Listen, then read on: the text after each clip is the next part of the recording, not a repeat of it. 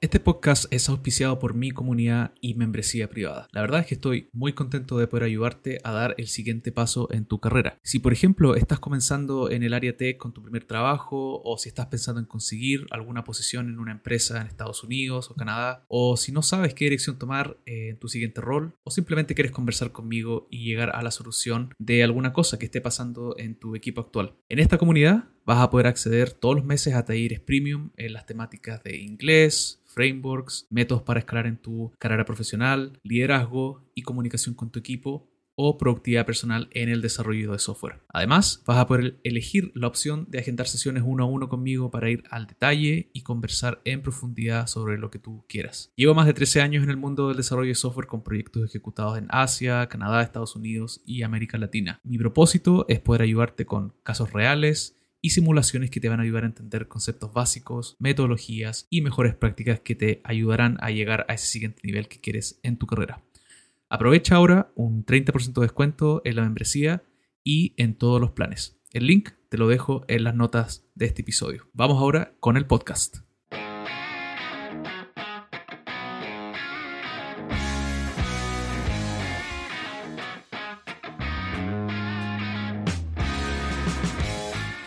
Bueno, bienvenidos todos nuevamente a este podcast, un nuevo episodio del podcast del Nerd from Chile.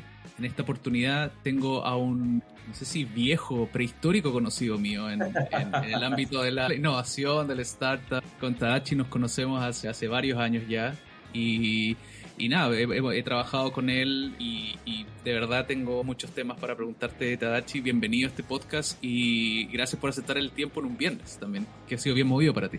Sí, no, nada, feliz de verte, Felipe. Yo tengo la mejor opinión de ti y eh, tengo muy gratos recuerdos de cuando estuvimos juntos. Eh, llegado una, una infidencia que eh, en ese tiempo era emprender puro y duro. Yo creo que no tenías ni uno y, tuviste que devolver una plata Corfo, me acuerdo, y la devolviste así peso a peso. Y eso a mí me impresionó mucho. Así que nada, de retomar contacto y, feliz de verte también con tu podcast y todas las cosas que estás haciendo afuera. Bueno, el, sentimiento es mutuo. Eh, en realidad has tenido un crecimiento estratosférico con, tu creación de contenido, lo cual me gustaría también preguntarte, lo vamos a, conversar. Y con Tadachi también le hemos estado en la, en la conferencia 9.5, creo que por el año 2008 por ahí. Eh, estuviste allá en Valdivia, más o menos. Y bueno, buenas noticias que este año vuelve 9.5. Vamos a estar allá en, agosto, septiembre en Chile, eh, haciendo la séptima versión, así que imagínate, vamos a cumplir casi 10 años con el evento ahí.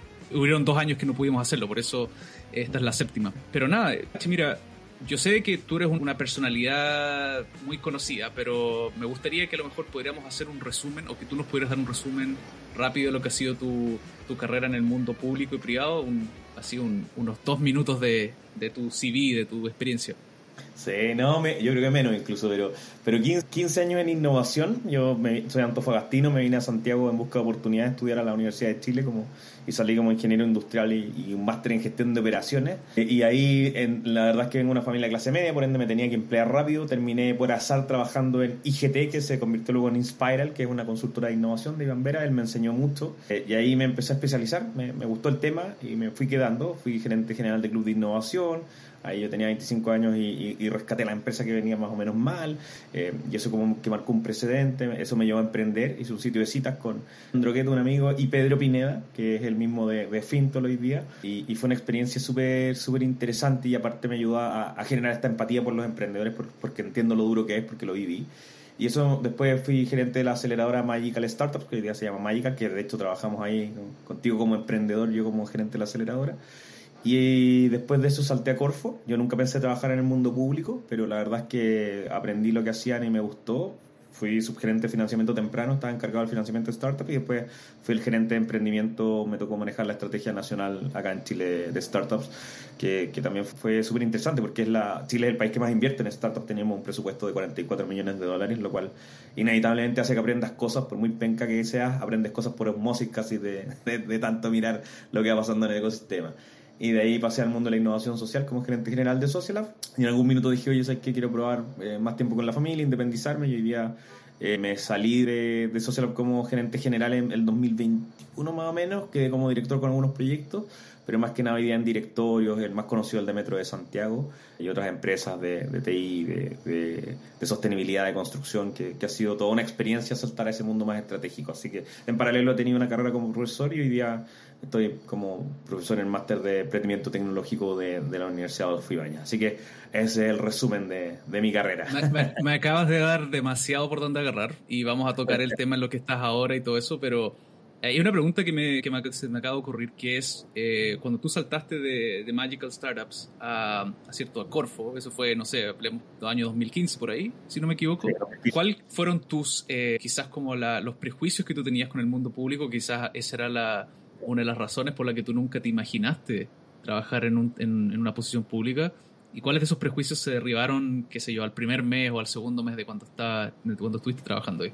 Sí, no, súper buena pregunta porque yo creo que todos tenemos prejuicios con el mundo público y sobre todo con Corfo como emprendedores. Este, este tema del tiempo que te hacen esperar, la cantidad de, de la, falta de eh, transparencia que sea a, veces de por qué no te seleccionaron. Y, claro, yo cuando miré Corfo desde afuera, yo lo único que conocía a Corfo es que me habían dado plata para Supermarket, pero no mucho más que eso.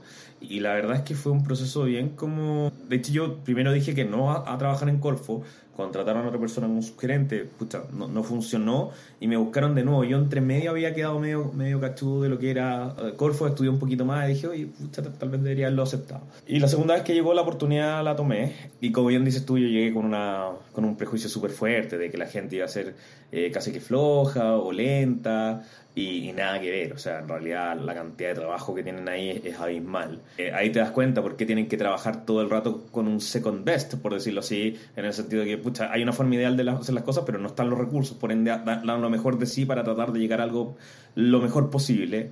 Y eso no se ve de afuera, y, no lo digo de, como para dar pena ni lástima con el trabajo que hace Corfo, sino que al revés, yo creo que es, una labor muy noble y, y, el mejor, la mejor prueba yo creo que ha sido al final del día es que yo feliz trabajaría de nuevo en Corfo.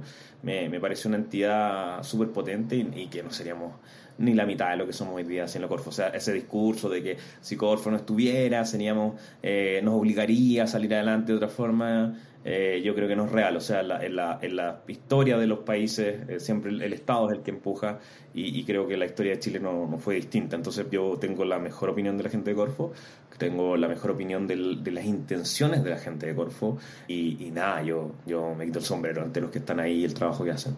Sí, porque tú, tú tenías esa visión, pero creo que nosotros estuvimos en ese periodo en donde como pre-definición de emprendedor, cuando el emprendedor era casi como, era un, casi un chiste ser emprendedor, o, o, o, era ser como quedarse en la casa, como un poco el trabajo remoto, cuando uno decía, hoy no trabajo remoto, era quedarse en la casa, descansando, el estereotipo. Y después vivimos ese periodo como previo a Startup Chile, que es cuando se empezó a cambiar esta mentalidad.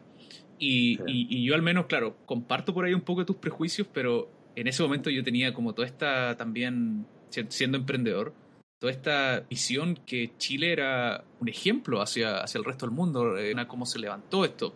Y yo creo que Corfo, como dices tú, fue tremendo, esa visión que se tuvo. Ahora, yo no estoy en Chile hace seis años, pero no sé si la visión es la misma o mejor de emprender, entonces eh, ahí creo que hay, hay, mucho trabajo que se hizo que, que, valió la pena. Yo creo que es mejor en el sentido de que hoy día se ve como un espacio de inversión eh, serio. O sea, es un lugar donde tú seriamente puedes poner la plata en una startup lo entiendas a cabalidad o lo entiendas como una cosa que, que vas a probar suerte, la, la, primera etapa es la, justamente la que dices tú, o sea, cuajar lo que es el concepto de emprendimiento, separarlo del concepto de startup. Fue, fue una época la que vimos tú y yo de, de mucha experimentación, de, de encontrar nuestra identidad, casi una adolescencia eh, del emprendimiento. Después viene una época en la cual se profesionaliza, como bien dices, eh, eh, esta, esta, primera adultez, que, que, es decir, oye, ya listo, ya entiendo lo que es un emprendimiento, entiendo las definiciones de startup, hay un ecosistema, pero era, era un mundo paralelo, digamos. Y hoy día ya se empieza a integrar y ya está integrado, yo diría, en, la vida más profesional de alto nivel. Grandes corporaciones comprando startups, gente, personas naturales invirtiendo en startups por, a través de, crowdfunding como Brota o a través de acciones como Platanus Ventures que, que permite que la gente se conecte en el Demo Day. Entonces yo te diría que ya hemos alcanzado una madurez más como un treintañero, digamos, una persona que eh, ya entiende el juego, ya lo, lo, juega bien, todavía está construyendo cosas, todavía le, falta pasar por sus 40 y 50, pero yo creo que ya estamos en una etapa muy avanzada y también creo que en un tiempo relativamente récord. Los ecosistemas se demoran 40 años en armarse bien. 10, años, 12 años. No, yo, yo diría que más, porque en los 90 hay, hay todo un historial de los 90 al, a los 2000, casi el 2000 que, o sea, entre 90 y 2000 se invirtió una cantidad de plata en, en emprendimientos que desaparecieron y en incubadoras que quebraron que, que, yo creo que esa ineficiencia es parte del proceso, encontrar nuestra identidad y todo el tema, hasta el 2010 que ayuda al cambio cultural de una visión más global. pero son 30 años hasta que empiezan a aparecer los primeros unicornios, los tres primeros, y, sobre todo que se crea una, una, masa interesante, y al final del día eh, somos el ecosistema hoy día número uno de, de innovación en Latinoamérica, que no es poco decir frente a gigantes como Brasil o México.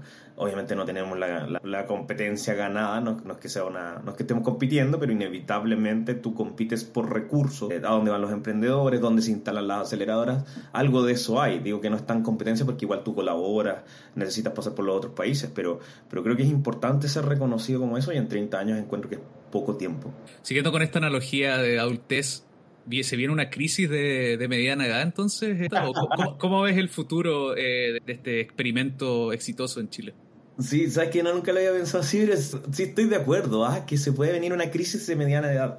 Y es decir, yo vengo diciendo hace un rato que Chile es muy en su diseño es muy siliconvalesco, como que eh, toda la lógica de lo que nosotros aprendimos y, los ecosistemas en el mundo son así. Miran Silicon Valley, los fondos de inversión, las historias de unicornios, eh, y eso tiñe, para bien y para mal, eh, la forma en que se hace el ecosistema de innovación. Pero en algún punto tú te emancipas, tú, lo, tú le empiezas a poner apellidos y eso pasa en los ecosistemas desarrollados, digamos. por eso Londres se tira más hacia el fintech, por eso Alemania arma un tejido un poquito más interconectado, no tirado tanto los unicornios, sino que las pymes tecnológicas que, que son más robustas, eh, Tel Aviv y, su lógica más, más, de, más de puro y duro. Entonces, Chile tiene que encontrar su, apellido, eh, no puede ser innovación. Yo creo que vamos a empezar a encontrar nuestras tonalidades y, y, ese, y esa es la crisis que se viene ahora de decir, oye, sabes que no, no todo startup va a poder crecer a la velocidad que se quiere acá. Eh, estamos buscando solo unicornios.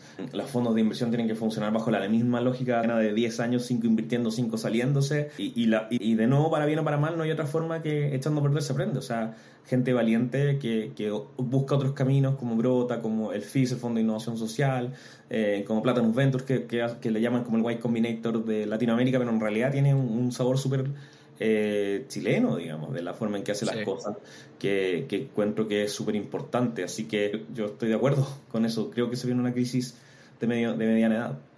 Bueno, ahí la, la, ventaja de tener ese, como de ser hijo de como de esa cultura, es que podemos aprender de los de los errores de esa cultura. O sea, ahora, por ejemplo, lo estamos viendo con todo lo que está pasando con el, tema de los bancos, que es cierto, el, toda esta crisis financiera.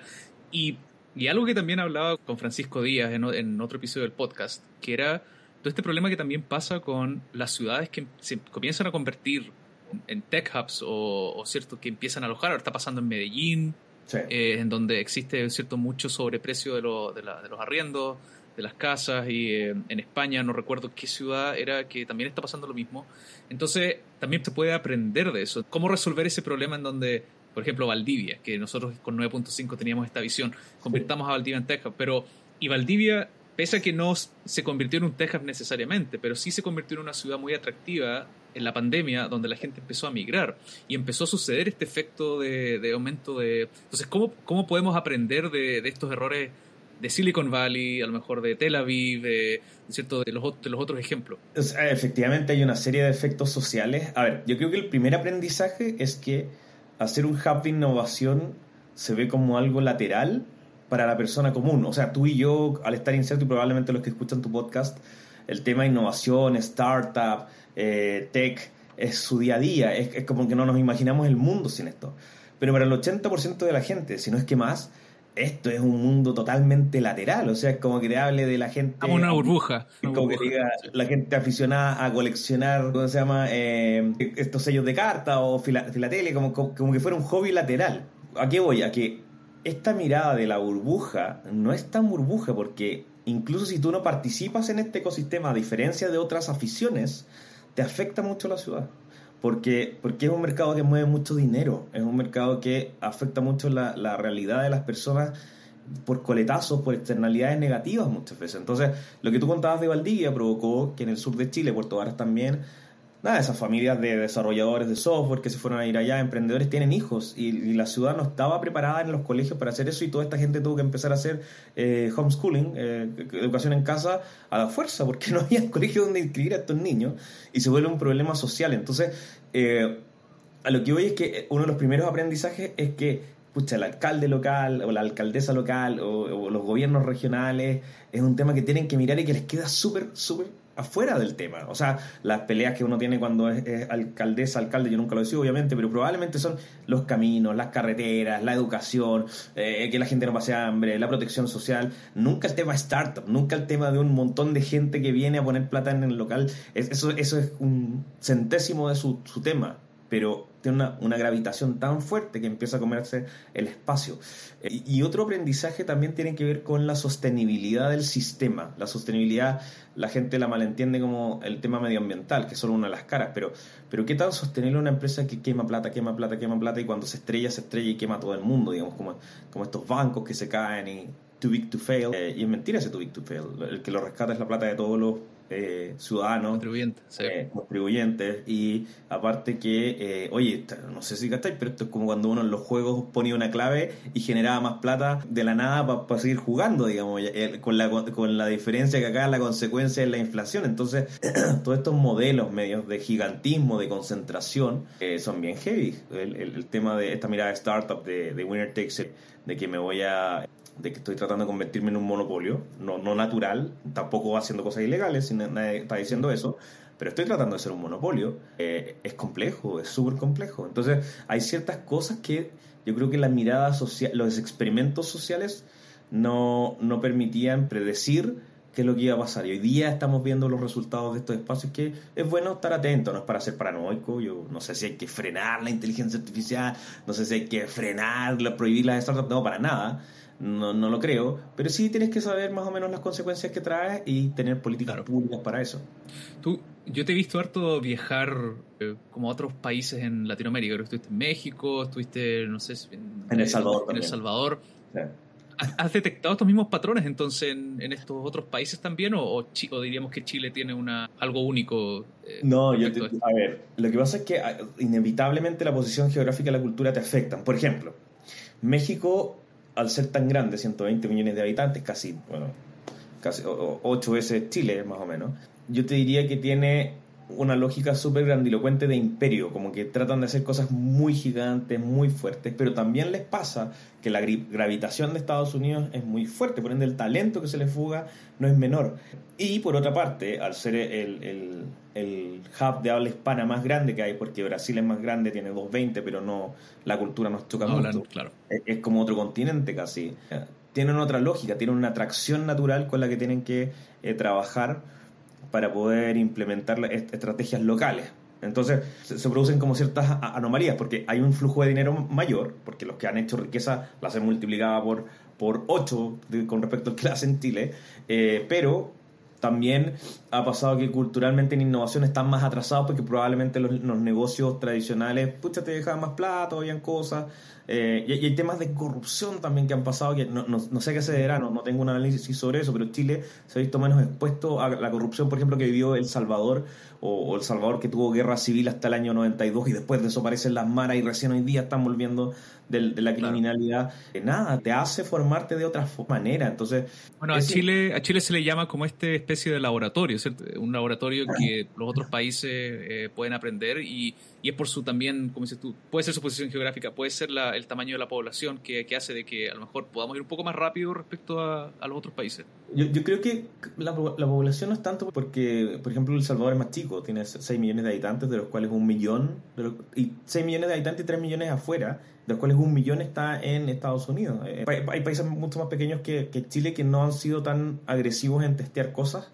Yo creo que Chile tiene algunas características más distintivas. Uno es que, por ejemplo, las políticas de innovación, no sé si fue suerte, convencimiento, que nosotros saltamos de, de, concertación a derecha, derecha, concertación, y así nos fuimos tirando la pelota. Las políticas de innovación prosiguieron. Nadie, vino como en México que cerraron el, el INADEM, por ejemplo. Entonces, Corfo del año 39 lo podía hacer bien, mal, más o menos, pero en del 39 aprendiste algo, digamos. Hay jugadas súper agresivas. Y el otro tema es que eh, Chile tuvo también esta visión de que eh, cosas como la DIPRES, por ejemplo, la Dirección de Presupuesto, que la gente no la debe conocer tanto, pero yo cuando era gerente de emprendimiento en la Corfi se me ocurría un plan para hacer algo interesante. Eh, no era que llegara y decidía cómo se usaba la plata así como así, tenía que ir a la DIPRES, a la Dirección de Presupuesto, a decir en qué iba a ser la, plata, cuál era la teoría del cambio, había un nivel de profesionalización no menor, no te dejaban pasar cualquier cosa, y eran peleas más o menos, más o menos en el, buen sentido de la palabra, de lo técnico, de que tú tenías que convencer, y eso ha provocado una contención de, de que no hayan políticas populistas, por ejemplo, dentro del gobierno. Quizás como que volvemos a esa, lo que decía antes, como eso de la corrupción, de cuán, de cuán Chile es permeable a la corrupción, o cuánto también como sociedad somos eh, como buenos para seguir reglas, como buenos para tener una estructura que no, no, no, sucede en otros países. Sí, somos bien, bien obedientes, la verdad. Y eso, si bien las rebeliones tienen su rol dentro de la historia de los países, basta ver octubre del 2019, creo que puso temas en la mesa que eran importantes. En general somos obedientes, o sea, eh, basta ver las políticas que hubo para el tema del COVID, el, segundo país que más se vacunó. Eh, hay, temas que creo que son, son, importantes para cómo ha sido el desarrollo de un país ordenado, un, país que da confianza, incluso en esta crisis, incluso después de la crisis social, y que hoy día se habla en que estamos en, en un nivel de criminalidad nunca antes visto. Yo soy, incluso ahora soy optimista, creo que los niveles de desarrollo de Chile son muy superiores por decisiones del pasado, no de gobiernos actuales, sino que desde la política del 39 de, de, de alimento para los niños que iban al colegio, eso mm. afecta a la educación, el tema de eh, las políticas de, de, tener un banco central independiente, afecta también como nosotros vemos el tema. Entonces, ese orden creo que ha dado luces a, a Chile que son muy distintivas. Bueno, bacán. Quiero saltarme ahora porque hay una, un, área de, la, de, tu carrera, que es que, el que ahora estás eh, en contraste, que diría la oportunidad, que es todo este tema del, eh, de asistir a los directorios o de ser parte de directorios. Y, yo entiendo que, que, tú ahora, ahora tú eres independiente, eh, no estás necesariamente ligado ¿cierto? formalmente a, a, una entidad, o sea, o, o, al revés, estás ligado con varias entidades, que es como, yo creo que es algo muy, diría que visionario, porque creo de que en el futuro eh, las cosas van a ser así. O sea, uno ahora, si uno ahora tiene su jefe, tiene como su link empresa, pero creo que en el futuro va a ser al revés. O sea, yo, Felipe o yo, Tadachi, voy a tener link con varias empresas eh, respecto al trabajo. Entonces, quería, quería preguntarte ese camino donde tú te diste cuenta, mira, ¿sabes qué? Aquí hay una, un negocio interesante o un, o un desarrollo interesante en mi carrera respecto a los directorios es algo que, tú, es que estuvo ligado también que hablamos de la, de la maduración, del ambiente emprendedor o, no sé, ¿cómo, cómo lo, lo, pudiste ver ahí? Sí, buen punto lo de la maduración. Mira, una pregunta que siempre me hacen es cómo se llega un directorio y mi respuesta rápida es no sé. Y no tiene que ver con que no quiera contar, sino que tuve una práctica eh, proactiva en torno a los directores no es un lugar donde tú te ofrezcas, como que no, no vas por tocando puertas y diciendo, oiga, yo puedo ser director de su empresa sino que tiene que ver más bien con un reconocimiento eh, público que haya de la gente decir, oye, esta persona es muy buena en cierta temática en particular a nivel estratégico.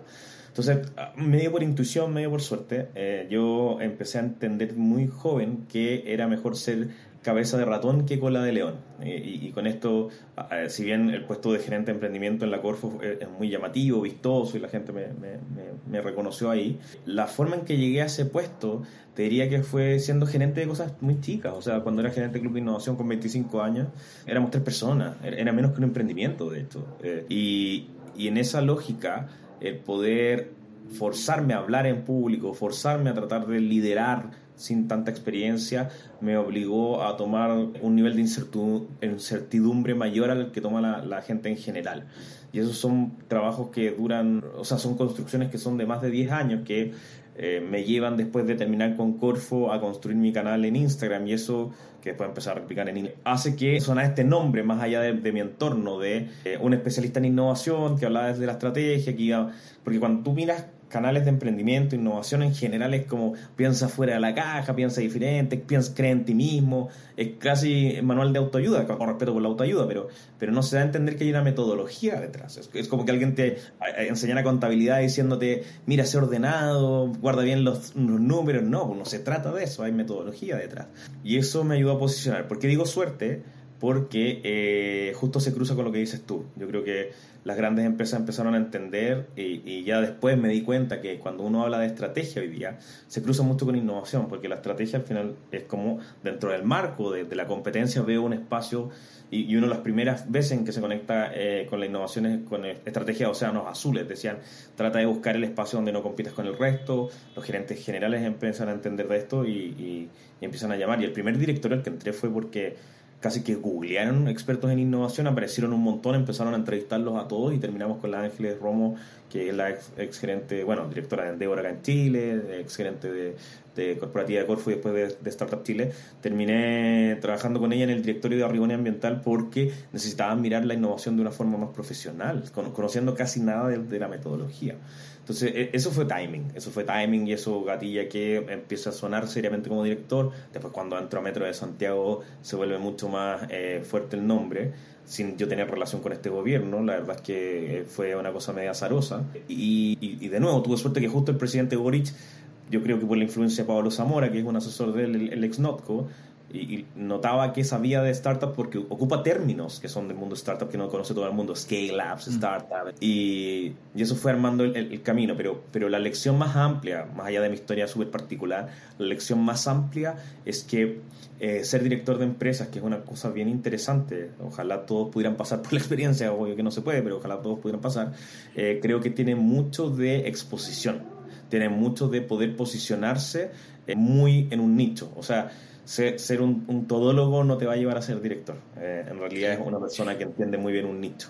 Me gustaría preguntarte porque este tema del directorio yo lo conocí brevemente en mi, pasado de emprendedor. La verdad es que diría que soy un principiante, un, eh, un, amateur en ese sentido.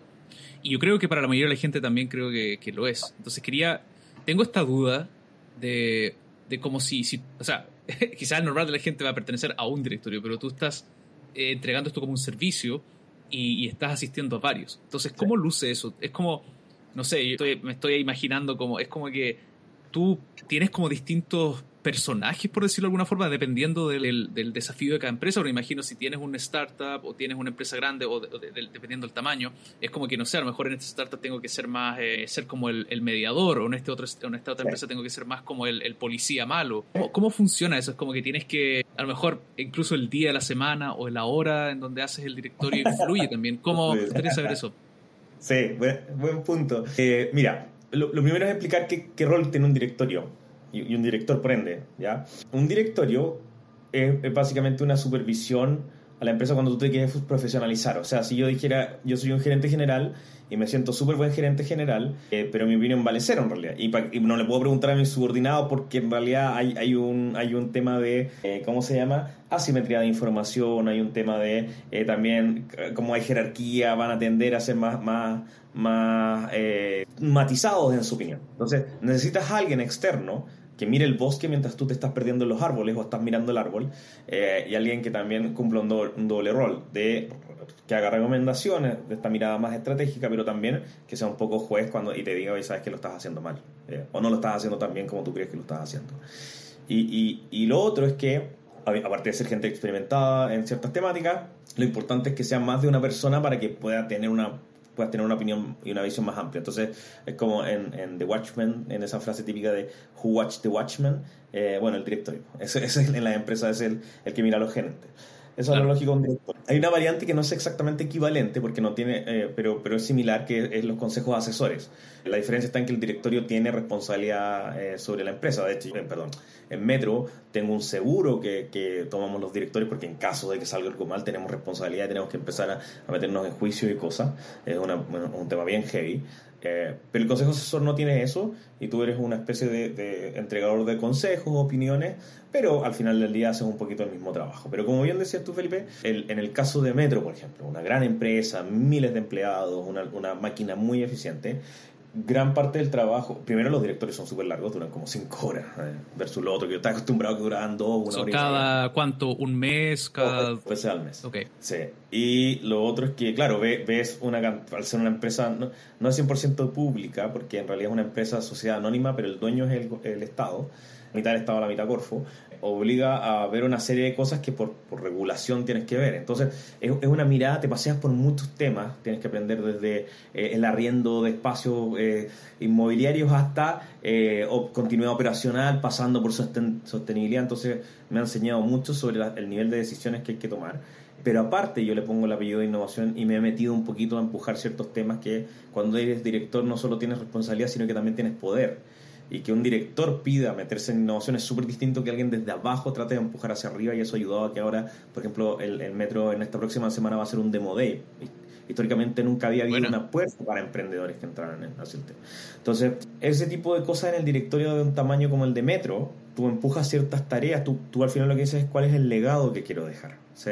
Es más desde decir ya la máquina funciona, sino que un directorio va a hacer que el metro eh, siga operando, eso lo sabe hacer la gente. Es como tú construyes la siguiente etapa en un mundo en el cual hay muchas opciones. Después hay directorios que eh, son más de tamaño medio, como el de Arrigoni Ambiental, que estoy en empresas como eh, Factory y Tech o, o, o, Trevor, que son empresas que han ido creciendo y se han ido profesionalizando, pero llegan a un punto en que alcanzan un techo del management y les suelta les cuesta soltar porque son em, partieron como emprendedores que después se convirtieron en empresarios. Y eso requiere una mezcla entre obviamente opinar pero también dar ciertos lineamientos de lo que es la profesionalización de la empresa. No, no porque no sean profesionales al trabajar sino que están muy enfocados en crear un producto de calidad y venderlo crear un producto de calidad y venderlo eso es un emprendimiento, pero una empresa requiere recursos humanos, requiere estrategia, requiere una mirada de cosas que cuando eres emprendedor se ven como ineficientes. Ya, pero ¿por qué tengo que ir a la sesión de no sé qué cosas? ¿Por qué tengo que hacer conversaciones que no tengan que ver con vender? Y eso requiere una mirada externa de alguien que te no te obliga pero sí te, te lleva a, esas, conversaciones. Y ese es otro personaje como decías tú. Y, el, y, hay empresas como Gat Black que, que de, de, software que donde me metí también como asesor que estoy un poquito más solo pero pero juego casi un rol de acompañar y ejecutar casi como una especie de consultor medio consejero porque es una etapa que todavía está en una etapa mucho más temprana. Entonces vas va jugando distintos roles de acuerdo a las necesidades de la empresa. Al final lo que tienes que preocuparte es, el, fin último del director es que la empresa no solo crezca, sino que vaya rompiendo techos de cristal, vaya rompiendo estos espacios donde ya no puede crecer porque ya no, no vaya a superar eso a punta de esfuerzo. No, no, no, no se supera solo llamando más gente para tratar de vender. Mira, es que le vamos a mandar el, podcast cuando esté listo a Jorge porque eh, Jorge Gatblack estudiamos en la misma universidad y creo Sí, creo que en algún momento le hice una ayudantía, puede ser, pero compartíamos algo ahí en, la universidad, así que qué buena que cuando me puse a ver tu LinkedIn fue cuando me di cuenta que le estabas haciendo esta consultoría a ellos, así que súper bien. ¿Qué te parece si, si hablamos un poco de lo que estás haciendo ahora con contenido? Antes de irnos a, unos temas un poco más eh, relajados o más eh, tranquilos.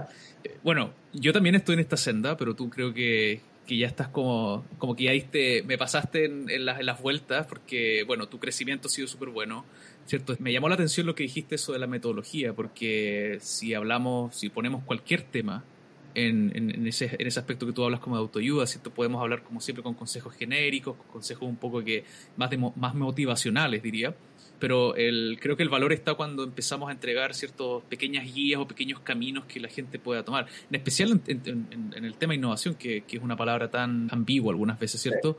Entonces, quería preguntarte, bueno, ya nos contaste un poco cómo llegaste a esto, pero en una de las preguntas que yo te hice antes, tú dijiste, una de mis metas es potenciar mi canal de Instagram. Y obvio que ahora tú estás lanzando Reels, estás lanzando ciertos carruseles en LinkedIn y todo eso. ¿Cuál es la, de no sé, de miles de seguidores, ¿cuál es la siguiente etapa en, tu, en esta faceta tuya de creación de contenido? Sí, mira, yo creo que, a ver, el, fin último de mi, de mi canal, el propósito, y de hecho lo tengo escrito ahí, e, era que cuando yo fui gerente de emprendimiento me llegaba mucha gente que me pedía conversar, ya sea porque me quería mostrar un proyecto o porque había perdido un fondo, de, no había sido ganador de un fondo. Me decía, pucha, yo creo que mi proyecto es súper bueno y ustedes no lo aprobaron, ¿qué pasó? Dice, mira, contémonos 15 minutos, 20 minutos y cuéntame. Cuando me contaban el proyecto y, te lo acompañaban un poco su historia de vida, que, clase media vendieron el auto para hacer este emprendimiento, y yo lo escuchaba y en realidad tenía una serie de vacíos técnicos, digamos, súper super heavy, como que no, no habían hecho bien el estudio de mercado, no habían entendido bien el, al cliente, eh, se habían lanzado sin entender quién era la competencia, una serie de cosas que son de base. Y pucha, yo el mayor tacto posible les explicaba que en realidad el proyecto no era tan bueno por como creían, que, hay que tenerlo con harto ojo porque a nadie le gusta que le digan que su hijo es feo, digamos. Entonces, eh, y, la gran mayoría se lo tomaba súper bien, lo, entendían, pucha, lo agradecía, la transparencia al hablar eh, porque el reconocer el error te permite mejorarlo. Pero la siguiente pregunta me desarmaba, que era, bueno, ¿dónde aprendo? ¿Quién, quién en la Corfo me puede ayudar a aprender? ¿O quién me puede, dónde puedo aprender sobre innovación? Pucha, y la, primera respuesta en la Corfo no tenemos ejecutivos que te enseñen sobre el tema, tenemos gente que te... Y aparte yo creo que no es la labor de la Corfo educar, sí, construir entidades que lo hagan, pero no, no de la Corfo. Eh, y segundo, pucha, lo que te puedo recomendar es ir, ir al diplomado que te cuesta, o ir a, a, leer el libro, que los mejores de innovación están en inglés. Eh, entonces, o tomar contacto con gente que en realidad son círculos súper, no elitistas, pero sí privilegiados. Eh. Y, básicamente te das cuenta, año 2015 en adelante, 2015, hoy ya está un poquito más democratizado, pero en esa época no había una posibilidad real de que esa persona accediera al conocimiento al nivel que probablemente tuvimos los que más nos metimos en las esferas de innovación más, más profundas. Entonces, ese privilegio fue, mi primera meta de ataque, como decir, pucha, ya, no, no puedo juntarme uno a uno con todos los emprendedores y tratar de explicarles qué están haciendo bien o mal, pero sí puedo liberar pequeñas cápsulas que puedan, eh, incluso mi idea original era hacer como, como eh, casi que fuera como un podcast, pero, pero algo que pudieran escuchar mientras iban en la micro, como que mientras iban en el bus, como una, una cosa súper eh, accesible para todos. Y, me, colgué de esto que siempre decían que podía explicar en fácil lo, complejo de la innovación, que era la primera vez que entendían lo que hacía la Corf, etcétera, etcétera. Y me creí ese cuento y, empecé a tratar de aplicarlo. Entonces, hoy día el, siguiente paso para el canal es un poco mantener ese, ese objetivo, es más personas a través de Latinoamérica. Eh, si bien el, canal de ser no revisó hace rato las estadísticas, lo revisé como hace seis meses atrás, pero, pero la mitad eran chilenos y un 20% por ejemplo eran de Argentina. No, no, tengo una explicación del por qué, tengo supuesto, pero no tengo una explicación lógica. Y después venía México, Colombia, y, y te das cuenta que esto es un problema latinoamericano y debe ser aún más grande que en Chile, no, no solo por el nivel de madurez, sino que también porque no necesariamente en todos lados hay una Corfo. Entonces, mi, siguiente paso natural es tratar de ver cómo hago que esta, mirada, esta educación llegue a más personas, incluso sea a través de terceros.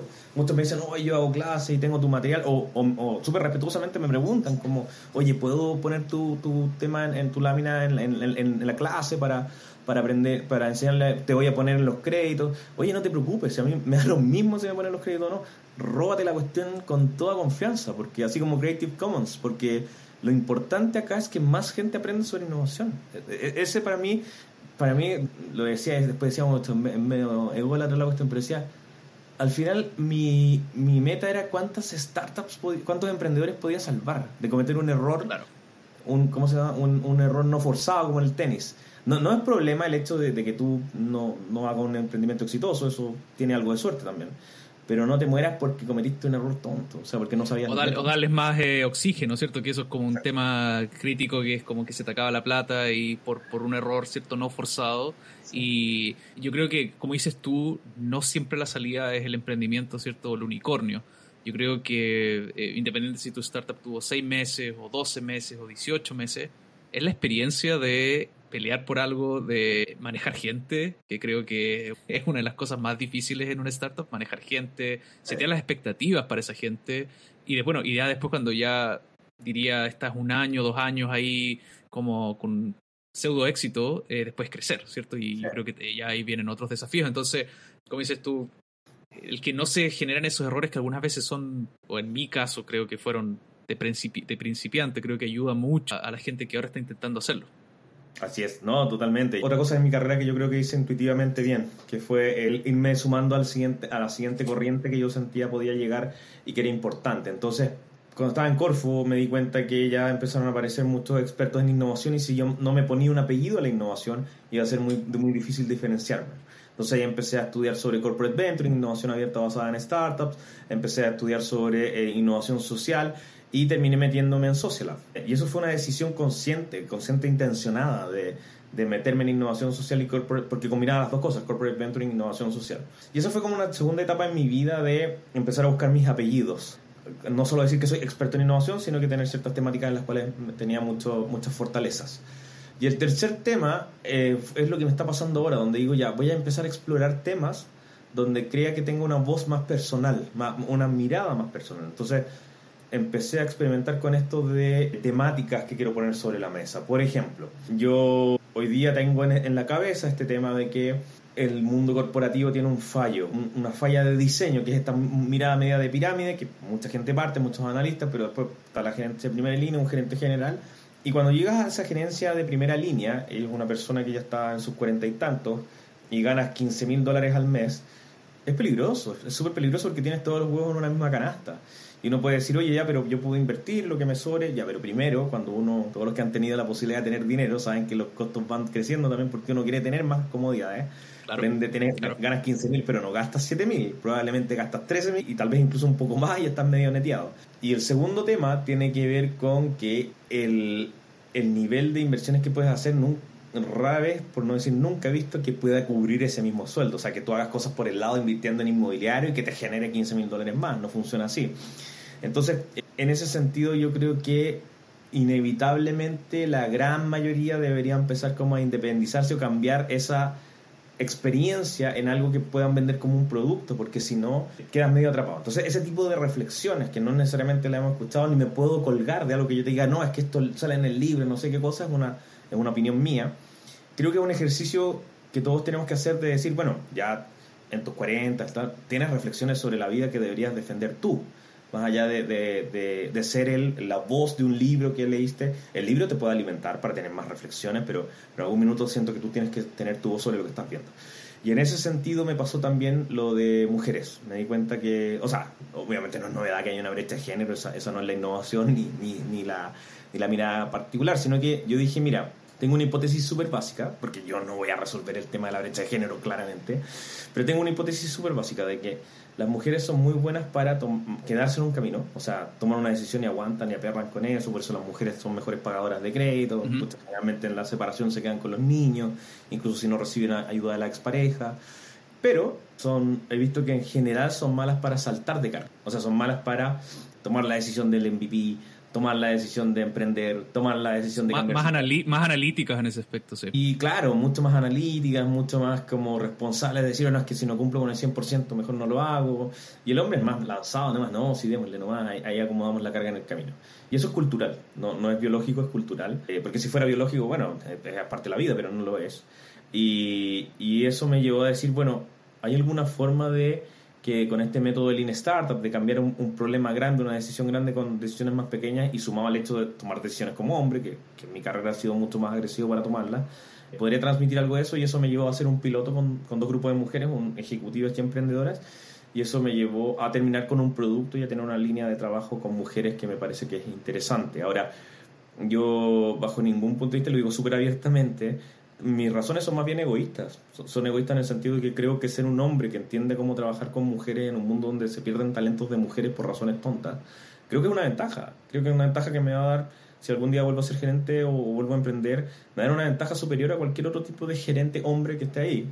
E incluso con algunas mujeres, porque se ha estudiado también que hay algo que se llama el síndrome de la abeja reina, que es que como las mujeres saben intuitivamente que hay pocos puestos de mujeres arriba, hay pocas gerentas, tienden a atacar a otras mujeres eh, cuando llegan a puestos de poder. Es una cuestión súper inconsciente. ¿Cómo, se llamaba ese, ese, ese término que dijiste? El de la abeja reina se llama.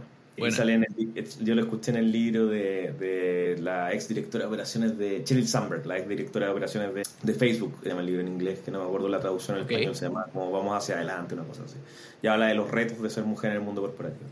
Entonces, mis razones para poder entrar en ese tema son esas, como que siento que hay temáticas donde tú tienes que empezar a encontrar tu voz, tienes que empezar a hablar tus, temas tus temas en particular, no solo por, por, por proteger tu carrera o por proteger tu, tu desarrollo profesional, sino que también por curiosidad intelectual, por madurez, por, porque nada, tenido 10 años pasan volando, entonces entre tus 40 y 50 no desarrollaste una voz propia, es difícil después hacerlo. Y, bueno, en particular ahora con todas las oportunidades, todos los recursos gratis que hay para aprender, bueno, tu mismo canal, estos ahora que se llaman eh, microcursos, ¿cierto? Donde uno 100 dólares, 50 dólares, hay, hay demasiadas oportunidades. Y sabes que me diste un gran puntapié para ir a este tweet que yo estuve estuve ahí indagando tu, tu, Twitter. Tus tweets que son eh, como tiene hartos likes, eh, tiene hartos retweets, que este de acá, que estoy compartiendo ahora. Ojalá se vea la pantalla y si no te lo voy a empezar a leer. Dice, pucha, es para enojarse. La paridad no es que le regalen, no es que le regalen puestos a la gente que no se lo ha ganado, es asegurarse la mirada de todos los actores de la sociedad. Mirada que no puedes simular si no te ha tocado nacer mujer o indígena más que paridad debería llamarse sentido común. Pues, pues la fecha es justamente poquito después de la crisis social en Chile y antes de que supiéramos que venía el COVID. Y recordando ese momento, tenía que ver con esta mirada de eh, cómo íbamos a enfrentar el proceso constituyente. Y, y, hay algo que he aprendido, la verdad. Yo, yo no, sé si decir que soy empático, no, creo que no. O sea, no lo sé, no lo sé, la verdad. Pero, pero sí por entrenamiento de innovación te obligan a ponerte en los zapatos de la persona porque, de nuevo, por un tema práctico. Decir, bueno, si voy a construir un producto para una persona, necesito hacerlo. Pero después de tantos años trabajando con eso, creo que no hay como simular. Tú puedes ser empático, pero no simpático frente al tema. La simpatía se entiende no, no como ser buena onda, sino que se entiende como el, el, decir, oye, yo viví lo mismo. Yo también perdí a mi padre, yo también eh, me, me despidieron, yo también eh, viví el acoso como mujer. Nada, o sea, puedo, puedo entender que es importante, puedo entender que... Pero no lo vivo en el día a día, no tengo ese miedo, no lo respiro. Entonces, eh, es muy difícil simularlo. O, sea, no, no, conozco ningún ejemplo eh, donde eh, se haya podido simular a una mujer en el directorio, se haya podido simular a una mujer en la toma de decisiones. De hecho, justo terminé un libro que se llama La mujer invisible, que habla del problema estadístico de por qué a las mujeres no, los productos y servicios no están diseñados para mujeres, porque los tomadores de decisiones son hombres y no hay nadie en la mesa que se le ocurra siquiera eh, explorar ese camino. Entonces, incluso si tú dices, no, es que yo, ¿sabes que eh, soy una persona que puede tomar decisiones como si fuera indígena, tengo la suficiente empatía para eso, bueno, anda a presentarte a que te estudien, porque es casi un superpoder. Mm. Es imposible mm. llegar a ese nivel de, de, simpatía en la cual pienses como esa persona. Justo hoy día estaba teniendo una conversación con mi manager que tenía que ver con los bias, con los prejuicios que tenemos. Y bueno, él, eh, yo, le, yo le propuse proactivamente, ¿cierto?, eh, de qué quería hablar sobre ese tema, porque a mí me, eso me, ese tema me interesa mucho y, y hablábamos todo esto, él de hecho es, religioso, entonces yo le preguntaba cómo, cómo alguien puede ser eh, o minimizar el bias siendo religioso o también siendo a lo mejor alguien que puede ser político, ¿cierto?, de un, partido político. Entonces, bajo esto, lo que me contaba es que qué cosa crees tú que de tu personalidad o de tu, de tu estilo de comunicación que son los que hacen que tú, que tú suenes así. Yo creo que hay un tema, a ver, yo, creo que algo que, que logré hacer con, con, cierto éxito es poder entender por qué la persona que está escuchando lo que le estoy tratando de explicar podría no, no llegar a entenderlo, no vivirlo. Yo te puedo decir, oye, ¿sabes que este, este chip que te estoy vendiendo hace que el computador funcione a FPS por segundo, no sé qué cosa? Pero si tú no entiendes por qué eso es importante, bueno, puedes entender que lo que hace el chip, pero no entiendes por qué eso es relevante. ¿sí? Entonces, creo que logré de alguna forma desarrollar la, habilidad para explicar las cosas. por ejemplo, cuando explicaba los fondos de la Corfo, decía, ¿por qué la mirada de startup? ¿Por qué esto que, que suena tan elitista? Porque, es porque nos gusta usar palabras en, en raras, porque lo dicen en Silicon Valley. Les explicaba, no, le explicaba que sale explicado, valga la redundancia en el libro, por qué fracasan los países, de que los países cambian por las tecnologías que cambian el paso y eso son las startups. No es que la pyme no sea importante, pero uno se especializa. Y hay una explicación de 10 segundos, no más que eso, pero que la tenía que tomar de por qué invertíamos en startups. Pero en la, en la mayoría de los casos, en los 90% de los casos, cuando uno explica es decir, oye, ¿cuál fue invierte en startups? ¿Por qué, ¿Por qué el futuro? Y usan frases estándar o estandarizadas para explicar el por, el, el por qué se hace como se hace. ¿sí? Entonces yo creo que esta mentalidad que te obliga a la metodología de innovación de, de que nada es obvio, me ha ayudado a explicar mejor las cosas, me ha ayudado a asumir que la otra persona no entiende lo mismo que yo cuando hablo de innovación, asumir que la otra persona no entiende que si te van a... El preguntarse mucho por qué. Eh, por ejemplo, y, y, y también una técnica muy básica, pero que a mí me ha funcionado, es obligarme a decir cosas contraintuitivas, que, que, requieren responsabilidad, porque requieren estudiar un poquito más para no para que no te desarmen rápidamente, sino que hay como un chanta. Pero... Ahora, ahora con, con ChatGPT se puede hacer eso bien fácil, ¿cierto? Como pregúntame cosas eh, eh, contraintuitivas sobre tal tema o tal posición, ¿cierto? Exacto, exacto. Entonces, por ejemplo, cuando yo todo el mundo te dice, mira, que si no innovas en la empresa te van a disrumpir, te, va a venir una startup y te va a sacar del camino. Y yo me preguntaba ya, ¿es, ¿pero eso es importante? Obvio que sí, porque destruye la empresa. Ya, pero ¿a quién le importa este tema? Y, y, rápidamente en la charla empecé a decir, ¿sabes qué? Al empleado no le importa si se va a cambiar de trabajo. A lo más va a estar desempleado un rato, pero no es motivación suficiente para empujar. Entonces, como bandera de lucha la no disrupción de la compañía en la que estamos, me parece un pésimo argumento, ¿sí? Pero estamos tan acostumbrados a decirlo que lo usamos. Entonces, creo que parte del éxito es decir cosas contraintuitivas, cuestionar, el decir lo que parece que es obvio no es tan obvio, depende con quién estás hablando.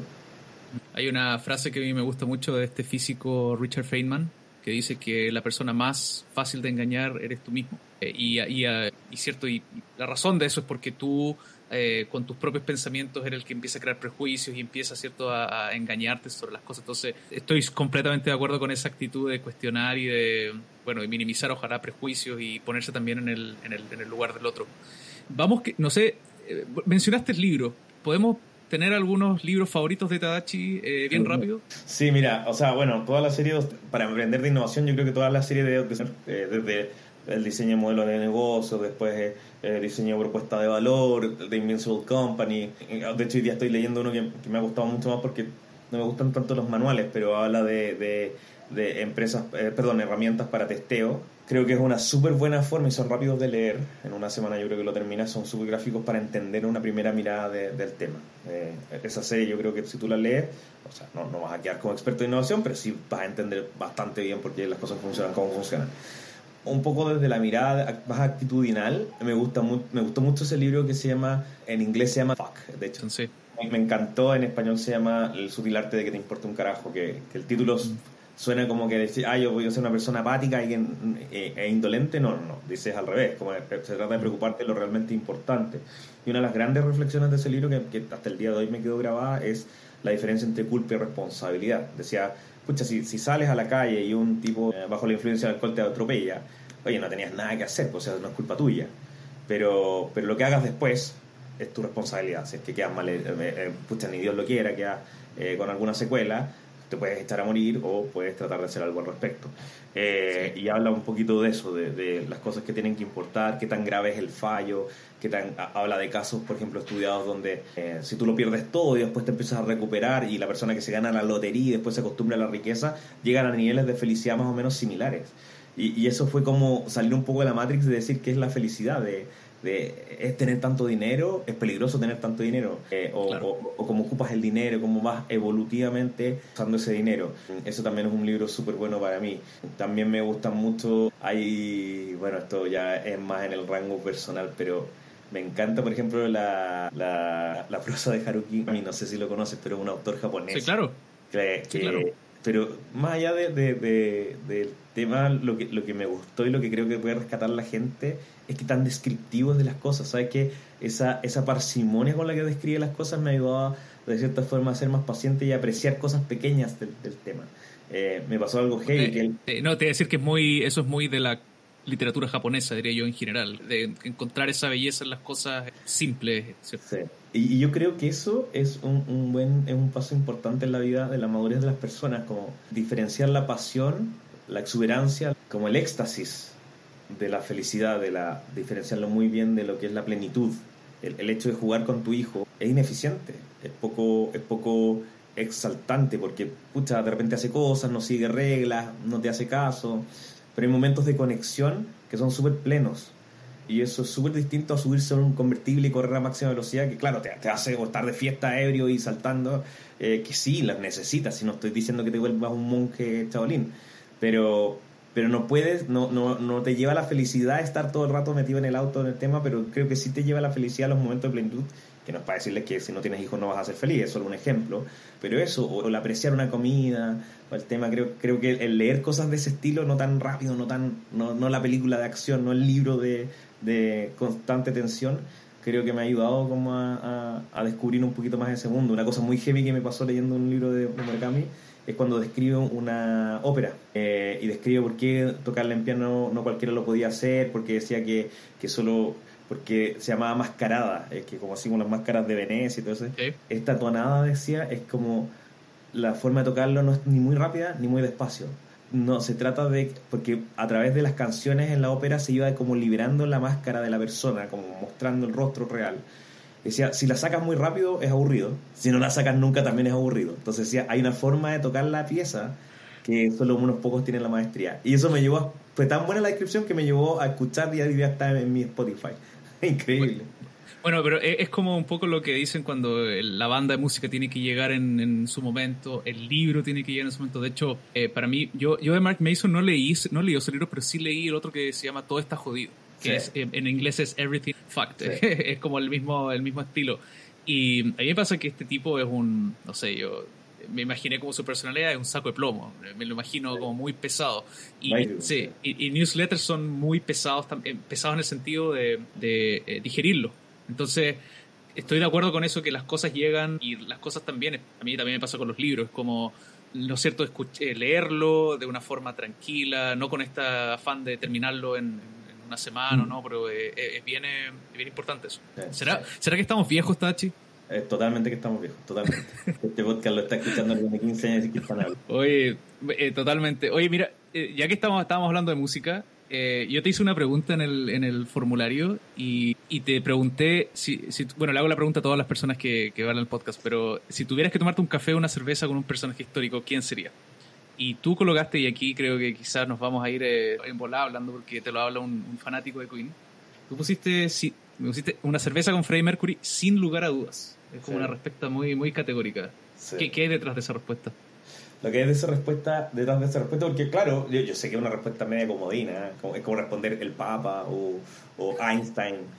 Pero lo que me, me, gusta de Freddie Mercury, lo que encuentro interesante es que es una persona súper distinta a mí, en el sentido de que, aparte de ser hiper exitoso, obviamente, y lo obvio, es el hecho de haber sido una persona tan valiente en un momento en el cual ser gay abiertamente gay. Y no solo eso, sino que como estrambótico. ¿no? No, una cosa es decir, oye, ¿sabes que Sí, soy homosexual, y la otra es vestir, vestirse de mujer. Y, en un año donde era cero aceptado, cero aceptado. Entonces encuentro que una persona que tiene ese tipo de reflexiones o es loco o tiene unas convicciones pero brutales que creo que son interesantes de discutir. Lo otro es que siempre se ha dicho, porque si bien yo también soy fanático de Queen, fue el primer grupo que yo escuché. Yo, me acuerdo que hasta los 14, 15 años, cuando me preguntaban qué música me gustaba, decían no me gusta la música. Y era cierto, yo no escuchaba música, no sé por qué pero no escuchaba música. Hasta que alguien me regala el, libro de. O sea, perdón, eh, un cassette de Queen, cassette en esa época. Eh, Grandes éxitos 2, uno azul que mostraba. Y me enamoré del, tema. Entonces, como el primer amor musical, de alguna forma me, me conecta con, mm. con, este personaje. Pero lo otro fue que eh, la forma en que hace su trabajo. Como que siempre se habló de que Queen nunca fue tan famoso como uno cree. De hecho, la fama empezó a llegar un poquito después. Si bien fueron famosos, hayan otros grupos que eran mucho más famosos que ellos.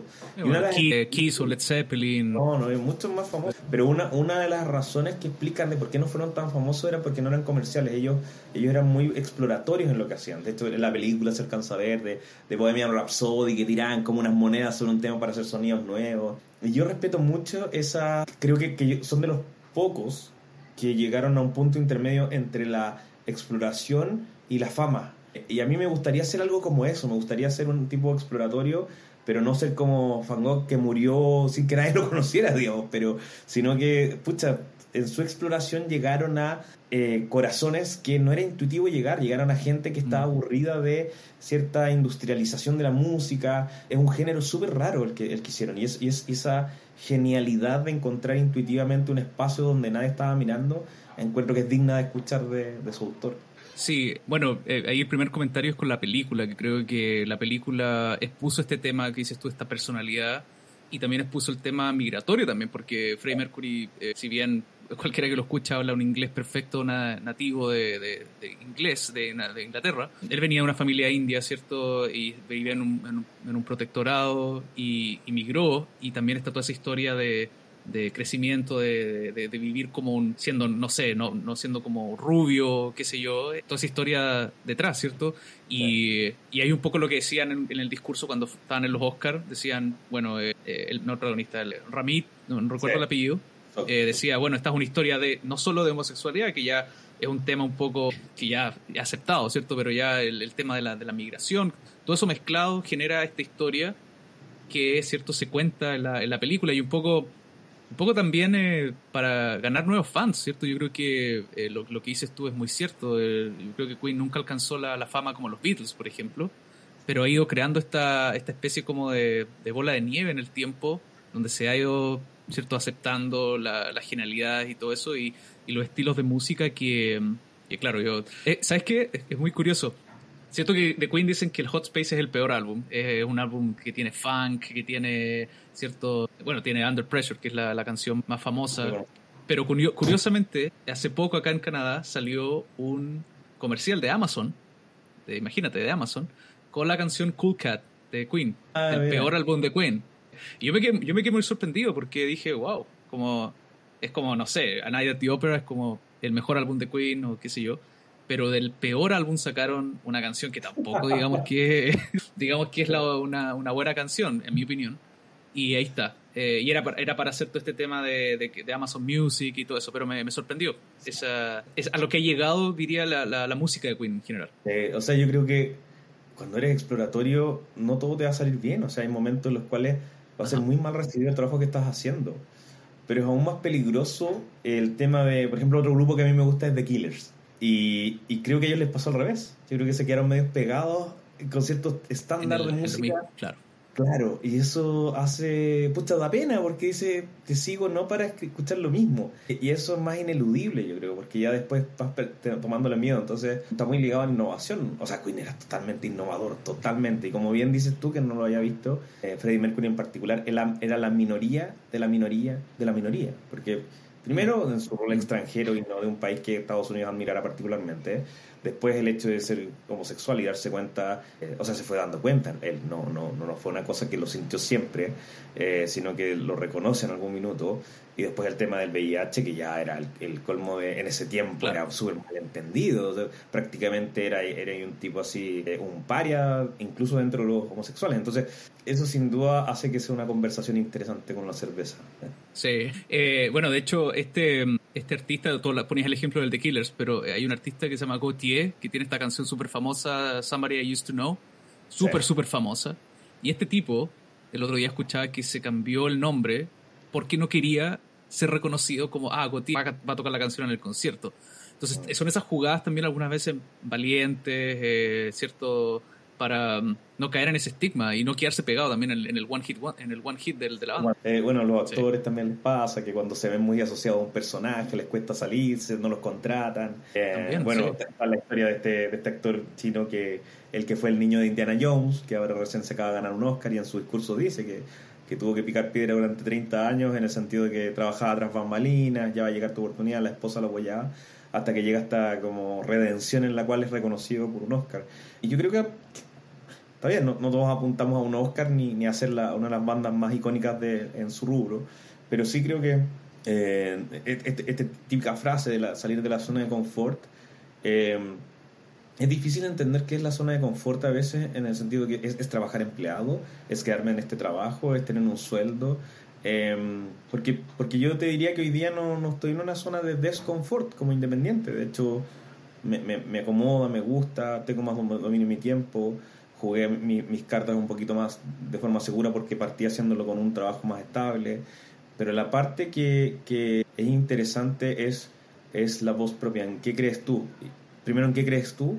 Y segundo, si eres capaz de expresarlo al mundo. Eh, y eso encuentro que no siempre, no siempre va a ser bien recibido. Eh, en este tema que hablábamos antes de las mujeres, hay un grupo de mujeres que me lo ha dicho abiertamente y, y no les gusta. No les gusta que yo hable de temas de mujeres porque me decían en broma Tadachi explaining, como que, oye, pucha, ¿por qué tú tomas una posición tan eh, como de liderazgo en un tema que es de mujeres? Y yo les digo, no, no, es mi intención liderar bajo ningún punto de vista. De hecho, trato de decir yo no soy feminista, porque es como llevar tres clases de karate y decir que soy karateca. Eso no, no funciona así. Claro, entonces lo que sí creo es que sin la mitad de la ayuda no vas a llegar, y la mitad son hombres, o un poco menos de la mitad, eh, y nada, hay que meterlo en la pelea, y, creo que eh, para bien o para mal, y, esto puede ser un prejuicio, pero, pero creo que cuando las mujeres hablan de feminismo o, hablan de temas de mujeres con otras mujeres, el hombre hace oídos sordos, porque, porque ah, ya listo, déjale esta cancha y esto no es mi tema, y yo sigo lo mío. Pero cuando un hombre habla de temas de mujeres, otro hombre dice, ¿qué está hablando este tipo? ¿Por qué, ¿Por qué este tema es importante para, para otros hombres? No entiendo. eso es lo que a mí me gustaría que pasara, si bien lo hago a través del trabajo con mujeres. Eh, en realidad, en realidad, creo que lo más relevante que puede pasar es que convenza a otros hombres de meterse en el tema. Porque es un tema, es un tema que hay que estudiar, no es intuitivo. Buena, buenísimo. Bueno, Tadachi, podríamos tener una segunda parte, seguir hablando, porque se nos quedaron varios temas aquí pendientes de nuestra agenda, pero te quería agradecer tu tiempo. Yo sé que tu tiempo es súper valioso, especialmente un día viernes, donde ahí escuchaba la voz de, de, tu hijo, creo, y muy, muy valioso.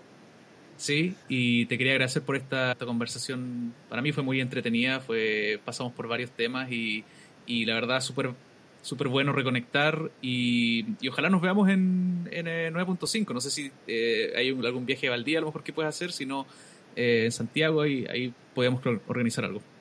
Sí, pues nada, oye, te agradezco, Felipe, la invitación. Lo pasé muy bien también, eh, me gustó mucho. Aparte que fue como conversar con un viejo amigo, así que eh, nada, pues ahí de aquí obviamente va a salir un podcast que, que, le sirva a la gente, pero en realidad esta conversación tan íntima creo que siempre es valiosa y generosa de tu parte. Te mando un abrazo muy grande y eh, nos vemos pronto. Que te vaya bien. Chao. Gracias nuevamente por escuchar este episodio. Este podcast es mi proyecto personal que financio con mi tiempo y pasión por aprender y conectar con otras personas. Si alguna cosa te hizo sentido o si alguna frase te hizo actuar para empezar o terminar algún proyecto personal o de tu trabajo, te sugiero por favor hacer una de las siguientes acciones. Comparte este episodio con un amigo. Seguro vas a pensar en alguien que pueda estar buscando también ayuda o conocimiento sobre algún tema que hablamos acá. El link lo puedes encontrar en la misma plataforma que estás escuchando este podcast. La otra acción es que dejes por favor un review o comentario en Spotify, iTunes o cualquier app que estés usando. Mientras más comentarios tenga este podcast, más me va a ayudar para llegar a más gente y me va a seguir motivando para hacer más episodios como este. Muchas gracias.